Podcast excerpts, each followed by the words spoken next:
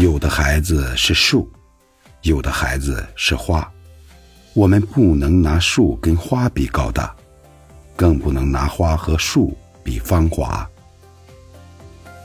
如果你的孩子出类拔萃，那就让他展翅高飞；如果您的孩子资质平庸，那你就让他承欢膝下。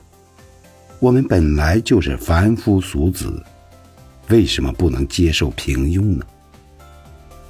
假如我们这一生对他付出了所有，他却依旧平凡，但我们依旧爱他如初。